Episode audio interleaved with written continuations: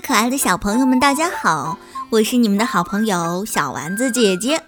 马上就要过小年了，我们这次就讲一个关于小年的故事。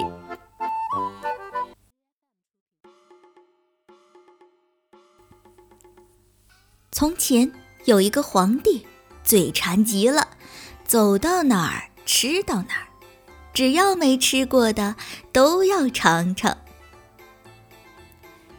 这一天，他闲逛到村子里，遇见了一个漂亮的姑娘。姑娘提着个篮子，装的什么呀？皇帝好奇地问。姑娘打开篮子，哇，好大的枣糕啊！皇帝吃过很多好东西，可就没有吃过枣糕。他对姑娘说：“给我吃点儿吧，我是皇帝。”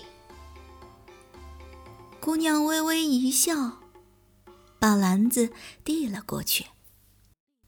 皇帝狼吞虎咽，三口五口就把枣糕吃光了。吃完后打了个嗝，呃，真好吃。接着，皇帝打起了坏主意。哼！我要把这姑娘带回皇宫，让她天天给我做枣糕吃。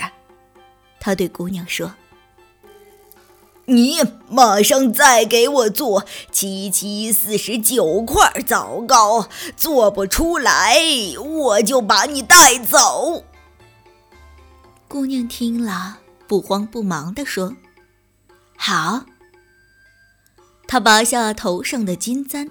冲着篮子一划，咦，热气腾腾，不多不少，正好七七四十九块枣糕，太神奇了！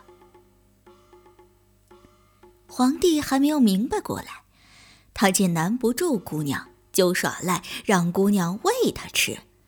姑娘转过脸去，不搭理他。皇帝生气了，非要把姑娘带走。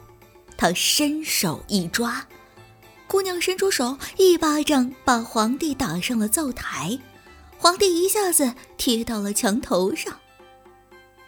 这下坏了，皇帝想下来，可怎么也下不来。这一天正好是农历的腊月二十三。谁让你嘴馋？这回呀，别人坐着你站着，别人吃着你看着吧。说完，姑娘架起彩云飞上天去。贪吃的皇帝从此成了灶王爷。从此以后，灶王爷就天天站在灶台边看人家吃饭。时间长了，人们觉得灶王爷怪可怜的，毕竟爱好吃东西也没什么错呀。于是。每到腊月二十三这天，大家就给灶王爷摆上好吃的，这天叫祭灶。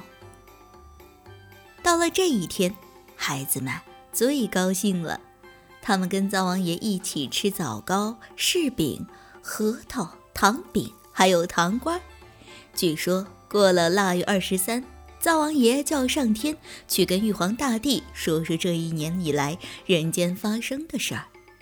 他吃了糖瓜，嘴巴甜；见了玉皇大帝，就直说人们的好话。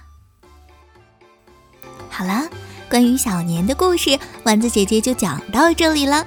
各位小朋友们有什么想说的，欢迎在屏幕下方留言评论哦。